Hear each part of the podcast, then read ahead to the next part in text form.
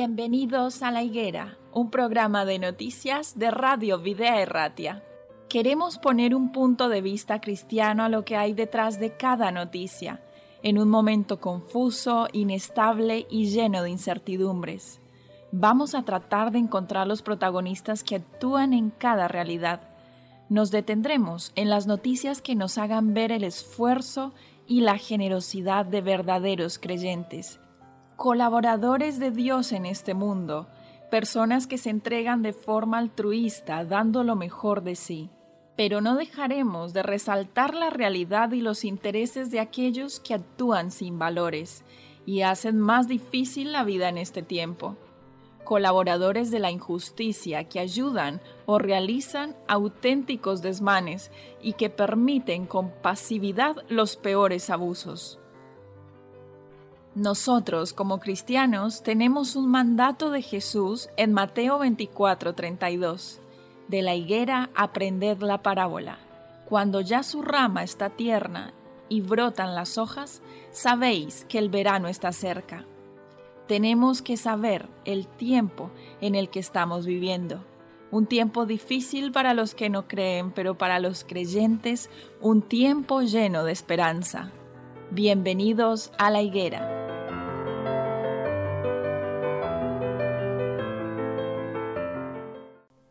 Damos inicio y damos la bienvenida a todos nuestros oyentes a otro programa más de La Higuera. Como es habitual aquí en Videa y Ratia, tenemos dos invitados o tres invitados quienes acompañan esta tertulia de noticias de actualidad en la que pretendemos exponer los acontecimientos que nos rodean, pero también eh, hablar acerca del enfoque cristiano del cual nosotros recibimos e-, estos acontecimientos y los interpretamos. Saludamos entonces a Chelo y a Manolo que están aquí en Vida y Ratia. Bienvenidos. Hola, ¿qué, tal? ¿Cómo están? Bienvenidos también a nuestros oyentes que acompañan esta tertulia. Y el tema de hoy se titula, eh, bueno, el titular de esta noticia es acerca de una chica. Nasrin Sotude es una destacada abogada iraní quien fue sentenciada a 38 años de cárcel y 148 latigazos. Nasrin ha sido condenada por defender los derechos de las mujeres en Irán. Esta noticia es del 2021, no, no vayamos a creer que es de, otros años. Eh, y la actualización de esta noticia eh, nos cuenta cómo en marzo Nasrin pudo salir de la cárcel con un permiso de dos semanas con motivo de la celebración del Año Nuevo iraní pero desgraciadamente eh, se ha sabido que al finalizar el permiso tuvo que regresar de nuevo a la prisión. Cuando obtuvo este permiso, en enero se sometió a una revisión médica en la que se le encontró una afección cardíaca, que entre otras cosas, otras dolencias, causa dificultad para respirar, síntomas que han estado sufriendo ella últimamente. Las condiciones en las prisiones, eh, también conocidas como la prisión de Garkach, donde está recluida Nasrin son extremadamente precarias. Eh, a esto se le suma que es una antigua granja de pollos que alberga varios de cientos de mujeres condenadas por delitos violentos en condiciones de hacinamiento, falta de higiene, sin acceso a alimentos, alimentos decentes, medicinas y aire fresco. La prisión se podrán imaginar que tiene un olor insoportable y tóxico, no hay ventanas ni ventilación, y las presas no tienen acceso a agua potable. En este artículo se hace una reclamación y una solicitud por la liberación de esta chica definitivamente e incondicional y la retirada de todos los cargos en su contra. ¿Cuál ha sido el pecado que ha cometido? Luchar pacíficamente por los derechos humanos. Eso es lo que ha hecho Nasrin. Ella ha luchado con su vida como abogada para defender a las mujeres que se negaban a acatar las degradantes leyes sobre el uso de, del velo o hijab en Irán. A tales mujeres y a las niñas no se les permite salir de sus hogares a menos que se cubran el cabello con un pañuelo y los brazos y las piernas con ropa suelta. Nasrin quería entonces cambiar esto y fue detenida por ello. Las autoridades iraníes interpretaron que eso atentaba contra la seguridad nacional y es un insulto al líder supremo.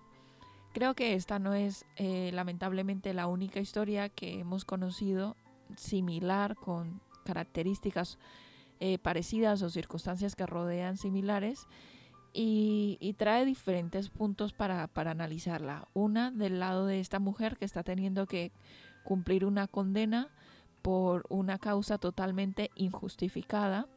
Otra, la situación que, que, sufren todas las mujeres bajo este tipo de leyes eh, a las cuales tienen que obligadamente circunscribirse.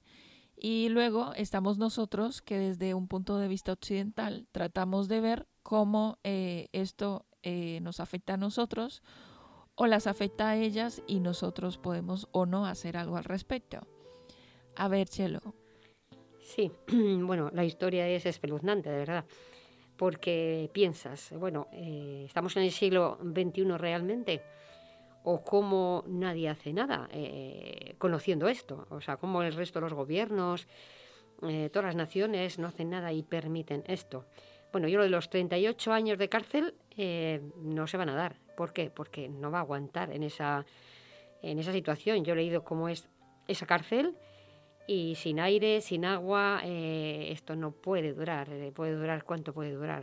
¿Tres, cuatro, cinco años? Es que una persona no puede vivir en esas condiciones, sin aire, sin agua. Y luego 148 latigazos. ¿Para qué? Para que se arrepienta de de haber descendido las mujeres, pero esto, bueno, aquí no lo entendemos. La verdad es que bueno y también no solamente el caso de ella, cuentan otro caso eh, de que la represión no cesa. En mayo, otro abogado, Amir Salar Davoudi, fue condenado a 30 años de prisión y 111 latigazos por denunciar violaciones de derechos humanos a través de la aplicación de mensajería móvil Telegram.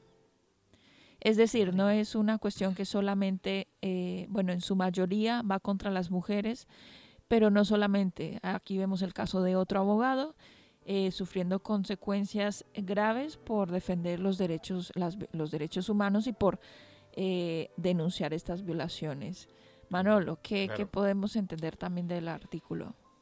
Bueno, entendemos lógicamente que desde estos gobiernos, estos regímenes autoritarios, en los que no existe la libertad de expresión y ellos se arrojan el derecho de decidir sobre las vidas de las personas, sobre no dejarles hablar, sobre cómo tienen que ir vestidos, mm, con un malentendido, un sentido teológico que yo creo que en el siglo XXI no tendría que darse en ningún sitio.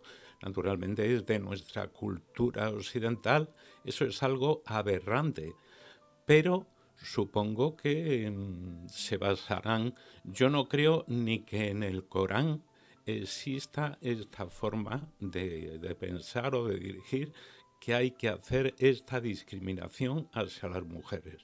Entonces, no sé, realmente no sé en qué se basan para tener este autoritarismo y esta discriminación hacia las mujeres en este sentido. O sea, se me sale del pensamiento de verdad que haya eh, gobiernos que sean dictadores, que lleven hasta este punto y que no permitan una libertad de expresión tal y como todo ser humano la debe de tener. Eso por una parte. Y por otra parte, eh, a veces eh, estamos como acostumbrados a escuchar este tipo de artículos, de noticias en los telediarios acerca de la situación en, los países, eh, bueno, como Irán, Irak, Afganistán o este tipo de, países en los que las leyes son tan drásticas contra las mujeres específicamente. Eh, que ya se nos hacen como pan de cada día, ya, ya nos insensibilizamos acerca de estas problemáticas, no llegamos a comprender del todo cómo ocurren las cosas, pero tampoco nos preocupamos por eh, asistir a aquellos a quienes sí podemos asistir. Es el caso de los que tenemos aquí al lado, en este mismo país, que, sufren consecuencias de, tener que trasladarse de ese tipo de lugares eh, precisamente por estar recibiendo amenazas eh, de muerte, por estar sufriendo eh, falajes y todo tipo de situaciones. Y sin embargo estamos aquí cómodos nosotros en, en, la comodidad y en el confort de nuestro hogar y se nos hace muy difícil poder ser eh, y lo digo a nivel personal y lo digo desde nuestro punto de vista cristiano, se nos hace muy difícil cumplir con este mandamiento de cuidar por el prójimo. Podemos pasar de lado, podemos, pues, eh, no sé, girar el rostro, evitar la vista por aquellos por quienes están sufriendo. El llamado es a, cuestionarnos a nosotros mismos, a reflexionar. Es muy cierto que, hay muchas personas que dejan eh, mal parados, dejan mal vistos, a, todos los que están sufriendo, porque en todas partes hay gente que se dedica a engañar, hay gente que se dedica a aprovecharse, hay gente que se dedica a pasar por alto las leyes y las normas de los sitios a los que se encuentra y muchas veces eh, la reflexión parte de que nos parece injusto que, se les impongan ciertas normas, pero que luego vengan a países occidentales y no se adapten al estilo de vida que se presenta acá. Pero yo creo que, bajo un punto de vista de, valor moral dentro del cristianismo, tenemos que valorar cuál es el, bien mayor. ¿Cuál es el bien mayor? El bien mayor es que una persona se refugie de, de ser perseguida ante la muerte, de ser amenazada, o es, es, mayor el bien de que, por ejemplo, ya deje de usar un hijab porque vive en Occidente. ¿Cuál es el bien mayor en este caso? Entonces la respuesta sería muy, muy fácil y muy sencilla. El bien mayor es que sea refugiada y se, y se, se le evite a esta persona la persecución, la violencia y por la que está sufriendo. Sin embargo, como sociedad a veces no estamos dispuestos aceptarlas. No, yo creo que es que no es fácil tampoco salir de esos países. O sea, no hay una libertad para poder viajar, para poder marcharte. Aparte de que eh, estas personas que son valientes, que se arriesgan tanto, no es que quieran marcharse, es que quieren que eh, su tierra sea libre, que en su tierra haya libertad. Entonces, eh, la solución para ellos no es irse, es poder cambiar el sistema, poder cambiar algo. Es muy difícil. Esto, como tú bien has dicho, oímos muchos casos, pero siempre nos escuecen, siempre. Nos escuece un maltrato, el maltrato, que en España mueren no sé cuántas personas al año también por maltrato. Esto lo que sea un maltrato, una falta de libertad, claro que nos duele, nos duele muchísimo. Realmente tampoco sabemos muy bien qué hacer, porque lo ideal no sería que salgan mm, eh, todas las personas de su país, sino que su país eh, eh, por la libertad, dejara un poco más de, de, como ha dicho Manolo, dejara expresarse a la gente es muy difícil, es muy difícil hacer esto. Yo no sé, yo creo que terminará el mundo y esto seguirá así, ¿eh? No sé, es difícil cambiarlo. Yo creo que es un problema. En los países occidentales nos ha costado muchos siglos el conseguir estas libertades, porque también hace muchísimo tiempo, en la Edad Media, había muy pocos derechos para el ciudadano normal de a pie y poquito a poco, pues con la lucha se ha conseguido. Ahora se está dando en nuestros países que estas personas muy valientes, a pesar de la represión que existe, quieren que en su país haya eh, gobiernos más justos, haya libertad de expresión. Y es algo que realmente, ¿qué se puede hacer? Y como tú estás diciendo, aquí mismo pasan estas, estas cosas que pues se dice cada día, hoy ha muerto una mujer a manos de su pareja, hoy eh, una mujer eh, no se ha tenido que escapar a sus hijos.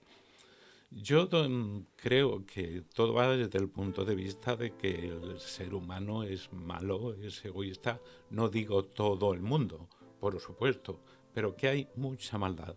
El primer mandamiento eh, que Jesús dijo a sus discípulos es amarás a Dios sobre todas las cosas y al prójimo como a ti mismo. Entonces, si todos hiciésemos esto, si yo te quisiera para ti lo mismo que para mí, no habría lugar a la violencia, no habría lugar para nada que esto pasase. Entonces yo siempre fundamento a que la respuesta a toda la violencia está en buscar la palabra de Dios. Y en estos países que están un poquito, yo puedo decir atrasados, porque realmente no sé, como he dicho antes, por qué lo interpretan así, porque se basan en la religión, en su religión, y creo que su religión no les dice que maltraten a las mujeres, ni que maltraten a sus semejantes, ni que les quiten la libertad de expresión, ni los encarcelen de una forma tan atroz. No, eso va más allá de la religión, va para un aspecto de sumisión. Cuando tú tienes un, poder, ya sea político, religioso, pero más allá de, de, un, una, de una creencia religiosa está eh, el autoritarismo, pues entonces ahí ya pisoteas todo tipo de, de derechos y de leyes, porque si vamos a hablar de religión, la religión lo que hace es promover tus derechos fundamentales tenemos eh, una lista de, de, de, 10, de 10 o de 30 derechos fundamentales más importantes. Y dentro de esa lista está la libertad de expresión. Y justamente es esto lo que está incumpliendo eh, este grupo de personas de los cuales estamos hablando en el artículo de hoy acerca de esta chica. Eh, ¿Qué nos queda a nosotros? ¿Con qué podemos quedarnos de este mensaje? Solo podemos denunciarlo públicamente o sumarnos a las personas o a los medios de comunicación que lo hacen. Es que no creo que podemos hacer otra cosa, no sé. ¿Va a llegar la paz para esta tierra? Porque muchas personas están diciendo que entre más convenios, entre más nos acercamos como naciones, entre más globalización se, se, hace efectiva, pues llegado el momento... Eh, va a llegar la paz a esta tierra. E, eso va en congruencia con los principios bíblicos, con lo que nos queda a nosotros de conocimiento. Yo sinceramente creo que no va a llegar.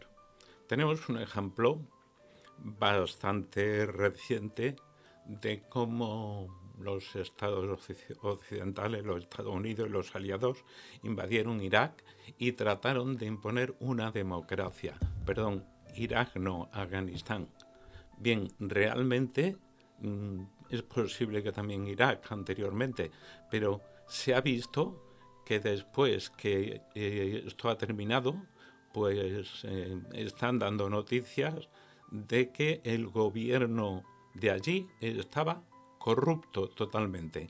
Aún cuando se trataba de poner la democracia, no se ha conseguido y se ha tenido que abandonar el país dejándolo a la suerte de, parece ser, de los radicales, de un régimen radical como es el régimen talibán, que no sé con qué justicia actuarán, pero lo que pasa es que Occidente, de todas formas, no ha podido imponer una democracia y un régimen de libertades, de libertades como era de desear.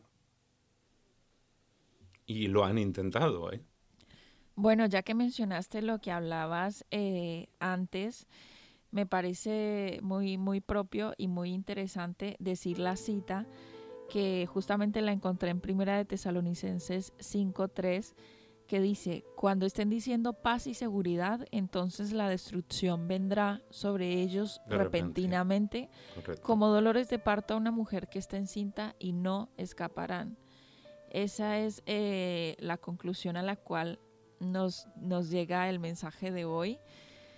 Y, no es un, mensaje pesimista ni negativo, es un mensaje de, esperanza. Aunque, aunque no va a llegar la paz que el mundo proclama, que las leyes humanas pretenden eh, abordar, eh, sí tenemos la esperanza de que este sufrimiento va a terminar y que pronto eh, daremos por culminado este, este mundo de maldad. Entonces ya vendrá un mundo mejor para nosotros. Ese es el mensaje del día de hoy.